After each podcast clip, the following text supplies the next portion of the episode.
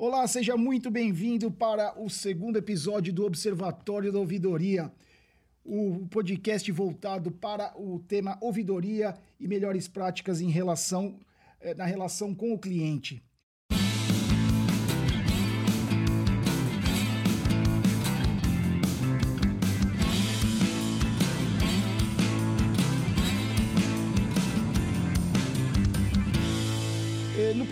Episódio, a gente teve a honra de contar com a Lúcia Farias, que é um ícone aí da, da ouvidoria, que ensina tanto para todos nós. Ela fez uma contextualização, contou um pouco sobre é, a, questões de governança relacionadas à ouvidoria, falou um pouco de desafios para o futuro, enfim, deu uma aula aí para quem quiser recuperar lá o primeiro episódio, é, vai, se, vai, vai ouvir um conteúdo muito rico. E para continuar no mesmo nível, no mesmo patamar de excelência, eh, a gente recebe nesse segundo episódio a Camila Breve, que é ouvidora do Sem Parar. A Camila, assim como a Lúcia, é uma, é uma ouvidora que é, inspira muita gente. Quem a conhece, quem já teve oportunidade de fazer um bench com ela, é, conhece a atuação dela, sabe o, o nível de excelência do trabalho dela. A Camila ela é advogada, ela é ouvidora do Sem Parar há 10 anos, responsável inclusive pela implementação na área. É, vale lembrar que quando ela implementou a ouvidoria na área, no, no, no, Sem Parar, a ouvidoria não era obrigatória e é justamente esse o motivo pelo qual ela está aqui hoje. A gente já vai entrando no detalhe. Ainda fazendo a apresentação para Camila, é, ela é especialista em direito de, das relações de consumo e relacionamento com o cliente certificação e capacitação pela ouvidoria de, em ouvidoria pela ABO, aprimoramento e mediação de conflitos, membro do comitê de ouvidorias da Abrarec. E é, a ouvidoria dela, como eu disse, é uma ouvidoria de excelência que é, por seis anos ela já recebeu o prêmio de Ouvidorias Brasil. Então, é, seguindo a proposta que a gente tem aqui no Observatório da Ouvidoria, é sempre conversar com alguém que tenha bastante a acrescentar, que tenha é, conhecimento sobre, do, sobre o que está falando em relação à ouvidoria. A gente recebe então a Camila. Camila, muito obrigado pela sua, é, por ter aceitado o convite, muito obrigado por estar aqui. E como eu disse, você está é, na, na, ouvidoria do Sem Parar aí há 10 anos, você implementou a ouvidoria lá, e quando você começou é, com a ouvidoria, não, a ouvidoria não era obrigatória. Então, é, você já começou diferente da maioria das ouvidorias que hoje existem aí, porque você a, a ouvidoria onde você atua começou por convicção e não por obrigação. Boa noite, Camila. Seja bem-vinda. Boa noite, Ricardo. Eu agradeço imensamente o convite. Vai ser um prazer compartilhar aí com vocês um pouco da minha experiência, do meu conhecimento. Eu sou realmente uma entusiasta aí no tema de ouvidoria. Eu quero agregar aqui trazer trazer um pouco da minha história. E é isso mesmo. A gente começou lá 10 anos atrás, sem nenhuma obrigatoriedade legal. Vou trazer aqui só um pouco do nosso contexto, claro. contexto histórico em termos de Sem Parar. Então, Sem Parar ele foi o primeiro sistema a utilizar a tecnologia de RFID para cobrança automática dos pedágios e no estacionamento do Brasil. Então, essa é uma tecnologia de radiofrequência, né, que sempre foi utilizada nos países da Europa, da Ásia, e a história do Sem Parar começou em 2000. Então, foi uma iniciativa pioneira de algumas concessionárias de rodovia do estado de São Paulo, e hoje nós fazemos parte aí de uma das maiores empresas de meio de pagamento do mundo, que é o grupo Fleetcor.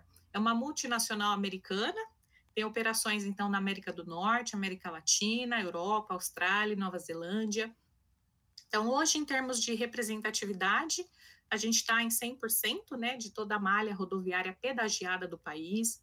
A gente está em mais de 2 mil estacionamentos, aeroportos, universidades, centros comerciais, hospitais. E o Sempará também está presente em alguns variados estabelecimentos, né, o que inclui aí, é, são mais de 650 postos de gasolina, a gente entrou recentemente também em Lava Rápidos, a gente tem mais de 100, é, mais de 100 drive-thrus do McDonald's, Habib's, fechamos parcerias com locadora de veículo, é, parcerias com montadoras de veículo, onde o veículo sai da fábrica já com o sistema do Sem Parar instalado. É, recentemente, o Sem Parar também lançou aí um, um, um novo serviço para pagamento de pedágio na cabine manual sem utilizar dinheiro, que é via Bluetooth do celular, é o Sem Parar Pay. Então, o cliente pode comprar pelo aplicativo, ele vai lá até a cabine de pedágio e fala lá para o funcionário que vai pagar com o celular. Então, hoje, Sem Paralho, a gente tem mais de 5 milhões de clientes, isso aí representamos aí 90% de market share. É, teve, em 2019, foi um reposicionamento da nossa marca, e eu acho que o processo de transformação digital, ele é dia a dia, todos os dias, né? É uma transformação digital em que a gente reforça aí o posicionamento do serviço, que é oferecer sempre comodidade facilidade nos pagamentos. Então, Sem Parar expandiu, né, nesses últimos anos, desde o reposicionamento da marca, é para que a gente amplie, além das estradas, para as pessoas que vivem em grandes centros urbanos também, né? Então, é trabalhar, a gente trabalha todos os dias para ser mais ágil, mais inovador, uma empresa muito mais humana e, claro, digital, né? A, a, a ideologia do Sem Parar é que o cliente só gaste o tempo dele com aquilo que realmente importa. E sim, nós nascemos da vontade do nosso presidente, então foi em 2011, né? 2011 eu assumi esse grande desafio da implementação da ouvidoria na empresa, então, era um objetivo ali, precisava estabelecer essa via permanente de comunicação, né, dos clientes com a alta gestão.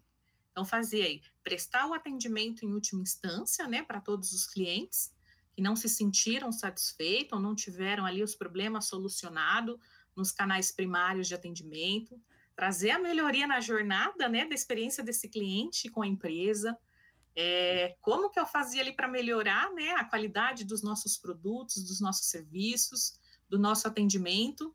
E uma coisa muito importante lá dentro do projeto da, da implementação da ouvidoria foi construir lá já a nossa missão. A gente tem uma missão, claro, que além de, de garantir direitos legais, contratuais, a nossa base legal do Código de Defesa do Consumidor, sempre foi aí um desafio de restabelecer a confiança do cliente, né? Naquele nível de atrito em que ele chega na ouvidoria.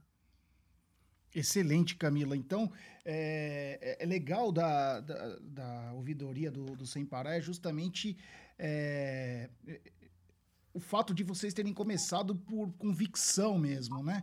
Por entender que seria um componente que, organizacional que traria valor para o Sem Parar, que agregaria valor à atividade é, do, do, Sem Parar. E, e, nesse período aí, eu imagino que os desafios só, tem, só tenham aumentado, né? Você contextualizou e assim, a gente pode perceber que vocês estão atuando de pedágio a shopping a posto de gasolina. Então, eu imagino que os desafios, por mais que, que o, o produto, o funcionamento seja semelhante, mas os desafios, o que, o que chega de, de, de demanda ou de, de questões aí que envolve o teu dia a dia seja, seja bem diversificado. Acho que de tédio não dá para morrer, né, Camila? Ai, de jeito nenhum. A gente tem ouvidoria nos postos, né? Então a gente tem Shell, a gente tem BR, então a gente também é ouvidoria de parceiros. A gente tem aí é, das mais diversificadas reclamações todos os dias. Excelente, excelente. Ô, Camila, nesse período, como que você avalia a atuação da ouvidoria aí? Qual, qual foi a geração de valor que a ouvidoria conseguiu proporcionar para a empresa? Em linhas gerais aí, você consegue mostrar para a gente os benefícios mensuráveis aí que a ouvidoria proporcionou nesse período? Sim, claro. A ouvidoria ela é, é, uma área estratégica, né, dentro da nossa organização. Então, assim, nós, em linhas gerais, né, nós recebemos essas manifestações de clientes, não clientes, parceiros. Então, nós analisamos a fundamentação do pedido do cliente, a gente direciona, né, para as áreas competentes para avaliação da solução e aí, depois disso, a gente tem uma responsabilidade muito grande, né, enquanto ouvidoria, que é verificar a eficácia dessa solução, né, que foi dada. É acolher o cliente, é contatar o cliente, é prestar os esclarecimentos, ainda que numa negativa. É muito bem fundamentado. E depois disso, a gente tem um outro passo, que é abrir, a gente abre os relatórios, né, de oportunidades e desvios dentro da empresa, e a gente realiza, então, uma investigação de causa, de todas as reclamações. Então, é possível investigar a causa das reclamações e entender que cada reclamação, é, o nosso presidente sempre falava, em, vamos entender né, que na, na ouvidoria, muitas vezes a gente ouve, ah, mas são só 20 reclamação. Então, assim, não, uma reclamação é 100%. É 100% da experiência daquele cliente para a gente, e é 100% de oportunidade que eu tenho de ouvir o cliente e trazer uma oportunidade. Então, com a investigação da causa de cada reclamação, a gente faz um planejamento das ações corretivas, né? A ouvidoria não trabalha sozinha. Ela atua em conjunto com todas as áreas da organização e a gente precisa muito desse apoio, dessa parceria. Então, a gente tem lá, com as ações corretivas, um objetivo claro, primordial, de evitar a recorrência desse problema, né? Identificou esse problema, conseguiu verificar ali a quantidade de clientes impactados, resolva imediatamente, né? Talvez você possa aí já evitar novos contatos, novas reclamações, mitigando isso e já corrigindo tudo aquilo que aconteceu no passado. Também abrindo, né, a, as ações preventivas e de melhoria aí, conforme a viabilidade lá da aprovação de cada área para implementar a melhoria naquele momento. Então, dando um exemplo, assim, a gente tem é, um exemplo do passado, mas é que ele foi bem, bem marcante para a gente, a gente recebia na reclama, reclamações lá na nossa ouvidoria sobre o resultado das contestações abertas pelos clientes no atendimento. Então, assim, por que, que os clientes né, não recebiam retorno das contestações? E na investigação da causa, devido ao alto volume de, de, de manifestações, a gente identificou na verdade, eu precisava de uma melhoria no entendimento dos itens da fatura do cliente. Eu lembro que naquela época a gente apresentou esse relatório para o presidente, e imediatamente nós formamos lá um grupo de trabalho com algumas áreas, tiveram algumas áreas da organização, incluindo, claro, a ouvidoria, que o presidente disse, eu quero ouvidoria nesse trabalho, e nós fizemos lá algumas proposições do novo modelo de comunicação da fatura, do novo modelo de fatura, e aí o que, que a gente faz, né? O que, que a ouvidoria faz com esse trabalho? A gente precisa depois, porque a gente tem todas as áreas ali, algumas áreas trabalhando, depois disso, da, da, de implementado esse plano de ação, a gente faz análise da verificação da eficácia. Né? Isso realmente surtiu efeito? E sim, reduzimos a zero o volume de reclamação desse assunto. Então, eu vejo que ao longo desses 10 anos aí de trabalho, foram milhares, não foram centenas, mas milhares de melhoria nos processos da empresa. Hoje, como que a gente faz? Né? A gente está separando hoje um ranking de reclamações da ouvidoria nas reclamações estruturais e reclamações pontuais. Né? O que, que significa dizer isso? Então, eu trabalho a, as melhorias de forma estrutural, então, assim, são decisões né, que, a, que a organização tomou. Então, assim, o que, que a gente pode melhorar? Porque o cliente não está satisfeito com essa jornada. E os pontuais, que são a quando a gente evidencia alguma correção ali necessária que precisa ser feita em algum processo, em algum script, em alguma outra coisa.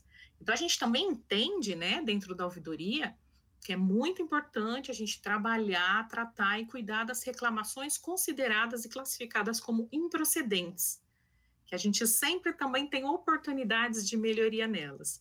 A gente teve, então, recentemente, o, esse, esse foi o mais recente, que inclusive a gente teve a reunião com a área, com o presidente nessa, nessa semana, que a gente identificou ali um alto volume de reclamações dos clientes que faziam uma renegociação de dívida. Na hora que a gente foi identificar a causa, a gente não identificou nenhum desvio no processo da renegociação. Mas a gente viu um cliente que ele reclamava com a ouvidoria porque ele não tinha sido informado que após a quitação e liquidação da dívida, o serviço dele voltaria a ser, a ser reativado, o dispositivo voltaria a desbloquear e ele voltaria ali com o plano em que ele tinha contratado originalmente. Então, aí a gente, a gente olha e fala: é a nossa obrigação informar? Sim, claro. Assim, não tem, não tem um desvio. O plano de, de adesão ao serviço do Sem Parar é claro quanto a isso. Mas existe ali uma necessidade dentro de um processo que precisa melhorar a comunicação para que a gente possa medir aí uma melhor experiência mesmo no cliente na negociação da dívida, então, a gente costuma abraçar todos esses pontos. Então, a ouvidoria, ao longo desse tempo, de todo esse tempo, ela auxiliou também no desenvolvimento de novos serviços, participando das reuniões, as novas tecnologias, essas novas razões de uso, como foi o caso do abastecimento nos postos de combustíveis. A gente participou ativamente de todas as reuniões semanais, criamos depois a ouvidoria para os postos, visitei muitos postos. Então, acho que todo durante essa, essa apuração aí, a mediação entre o cliente e a empresa, a gente observa, né? As questões legais, contratuais, a gente tem, claro, a, premissa da base do Código de Defesa do Consumidor e algumas outras legislações ali que regulam o nosso setor, como tem a agência da Artesp, né, que é a agência de, de transporte do Estado de São Paulo, a NTT, que é a Agência Nacional de Transportes Terrestres. Então, a gente faz toda essa observação. Então, eu vejo a importância muito grande da ouvidoria em trazer aí a melhor experiência, retroalimentar os processos da organização e melhorando cada vez mais aí, mitigando os riscos e trazendo aí uma melhor jornada, uma melhor experiência para o consumidor. Excelente. Camila, eu, eu vou comentar a tua, tua resposta de trás para frente, tá? É, você, ah. você, você, terminou falando da, é, da regulamentação, da legislação que, que vocês observam, é, e, e, vocês passaram a ser regulados mais recentemente, na verdade, né? É, quando a gente começou abordando lá que, é, que a boa prática era por, mais por convicção do que por legislação, é, eu, eu, até imagino que o fato de você já ter uma ouvidoria constituída e, e sedimentada dentro da, da, organização com todo o respaldo necessário tenha te facilitado para fazer, é, te facilitado ou, ou tenha é, te, te, causado é, tenha sido menos custoso para você se adequar à, à legislação quando ela veio, né? Ah, com certeza, Ricardo. A gente recentemente agora, a gente passa aí a, a, a dispor da resolução 28 do Banco Central, que ela traz aí o componente organizacional das ouvidorias pelas instituições de pagamento, Sim. que foi a nossa classificação. Então, quando a gente trabalhou né, nos gaps regulatórios, eu acho que toda organização, a, a, a área ali até da, da própria consultoria, estava mais bem preparada para já resolver tudo era a nossa ouvidoria. Nós já tínhamos ali protocolo exclusivo, canal exclusivo, todos os nossos colaboradores já eram certificados, então, assim, acho que é uma premissa é, é muito importante, assim, falar sobre ética, sobre mediação de conflito, com a defesa do consumidor, acho que o time precisa estar tá muito alinhado com isso. Então, a gente teve ali pouquíssimos gaps, a gente já emitiu os relatórios para a alta administração, já informava problemas e deficiências no cumprimento das nossas atribuições, então a periodicidade desse relatório alterou de acordo com a necessidade da, da, da legislação, mas realmente eu vou dizer que, que não foi tão, tão custoso assim para a gente, ah, foi um processo... Certeza mais natural a gente a entrar na regulação assim. Quando, quando a gente começou a falar sobre benefícios mensuráveis, olha o tamanho do benefício mensurável aí. Você ter a, a ouvidoria já preparada para poder é, receber uma, uma, um, uma orientação é, partindo de um regulador, você já tinha todo mundo devidamente certificado, isso aí é um benefício sem dúvida nenhuma. É, ainda aí sobre a tua resposta aí, que eu achei muito, muito interessante, é, você menciona que é, um determinado problema vocês conseguiram reduzir a zero. Num outro momento você menciona que não existia um erro lá na, na, na quando o cliente pagava, estava inadimplente, mas existia uma necessidade de uma comunicação de alguma característica específica do produto de vocês.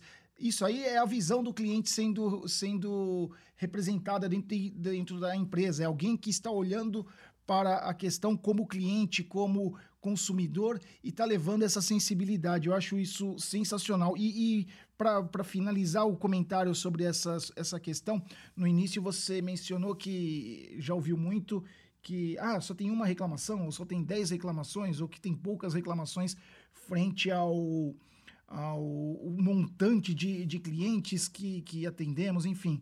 O, o que eu costumo dizer é que a, a ouvidoria ela funciona mais ou menos como uma febre. Se tem febre, tem infecção. Se chegou na ouvidoria, você pode procurar que você está só olhando o, o topo do, do iceberg aí. Existe uma parte maior que está escondida e, e, eu acho que é aí que a ouvidoria consegue é, ter a sensibilidade de demonstrar para a organização que algo ali precisa ser corrigido, seja no, do ponto de vista de melhorar uma informação, seja é, para atuar naquele problema de modo a reduzi-lo a zero ou a quase zero, enfim é, é, excelente. Realmente gostei muito da, da tua resposta, viu, Camila? E, e, ainda, ainda seguindo nessa, nessa linha, você já comentou um pouquinho. A, a, implementação da ouvidoria por convicção, eu estou chamando por convicção porque não, é uma ouvidoria, não era uma ouvidoria regulada, embora agora seja, mas quando houve a implementação da, da ouvidoria, o, o, respaldo da alta gestão foi fundamental. Por mais que você tenha é, buscado é, é, conhecer o, a temática, tenha buscado é, o, é, estruturar da melhor forma, sem o apoio da alta gestão, eu imagino que tivesse sido muito mais difícil. A, a Lúcia falou muito sobre isso né, no primeiro episódio. É, fala um pouquinho você também, o, o, como é essa é, esse respaldo que você tem dentro da, do Sem Parar da Alta Gestão? Claro, vamos lá sim. Bom, o atual presidente também, né, como assim o presidente de, de 2011, a nossa relação sempre foi baseada no diálogo constante, em reuniões periódicas, em criação de grupos de trabalho com as áreas internas, em que o presidente faz questão de participar. Assim, é, é, é crucial para a gente o apoio da, auto, da alta administração.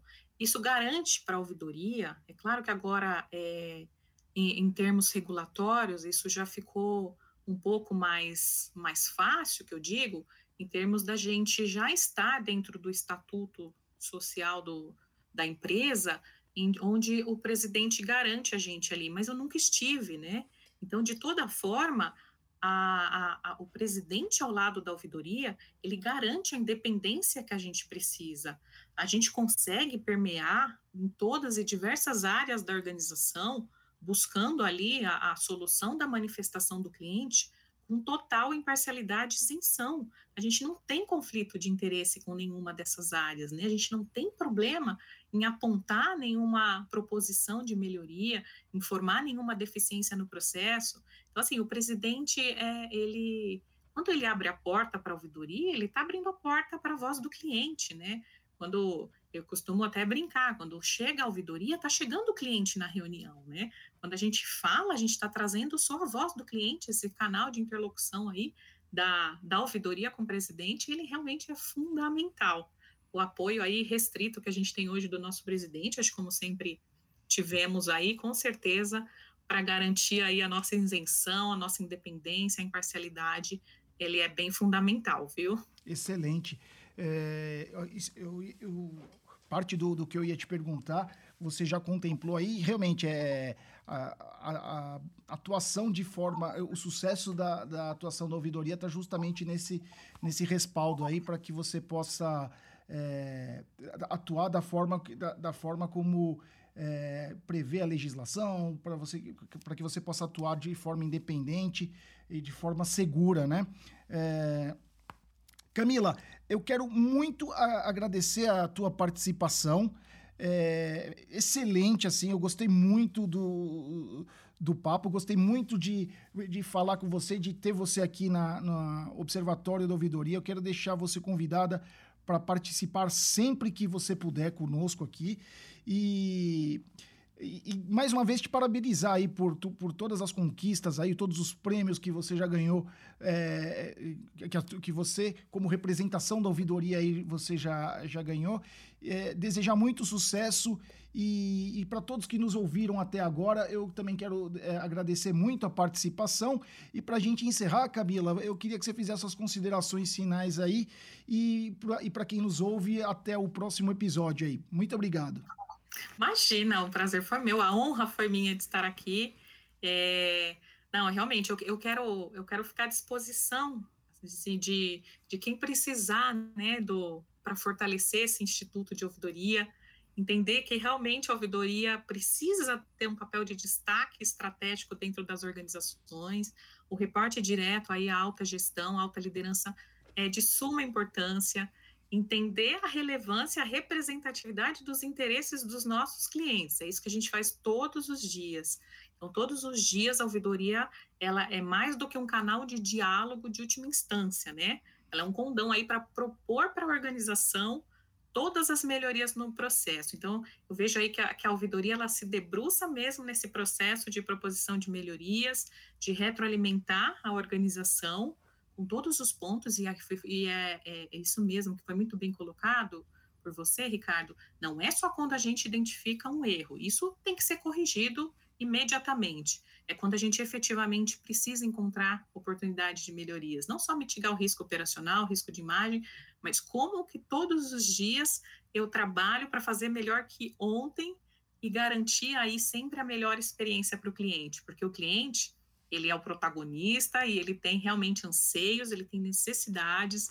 Então, assim, eu criei há 10 anos atrás um prazo de cinco dias úteis, que era bom naquela época. Hoje já não é mais. Então, assim, eu preciso continuar proporcionando sempre a melhor experiência para o cliente. Como que eu faço para continuar encantando, acolhendo? E não é só tecnologia que garante isso, né? A gente precisa também, claro, da facilidade na comunicação. Hoje o cliente, ele quer uma resposta por WhatsApp. Os clientes perguntam, você pode me mandar no WhatsApp? Então, vamos, vamos, vamos, vamos desenhar esse processo para o cliente? Como que eu garanto ali todos os dias um padrão de excelência, né? De todas as minhas respostas e as respostas mais rápidas, né?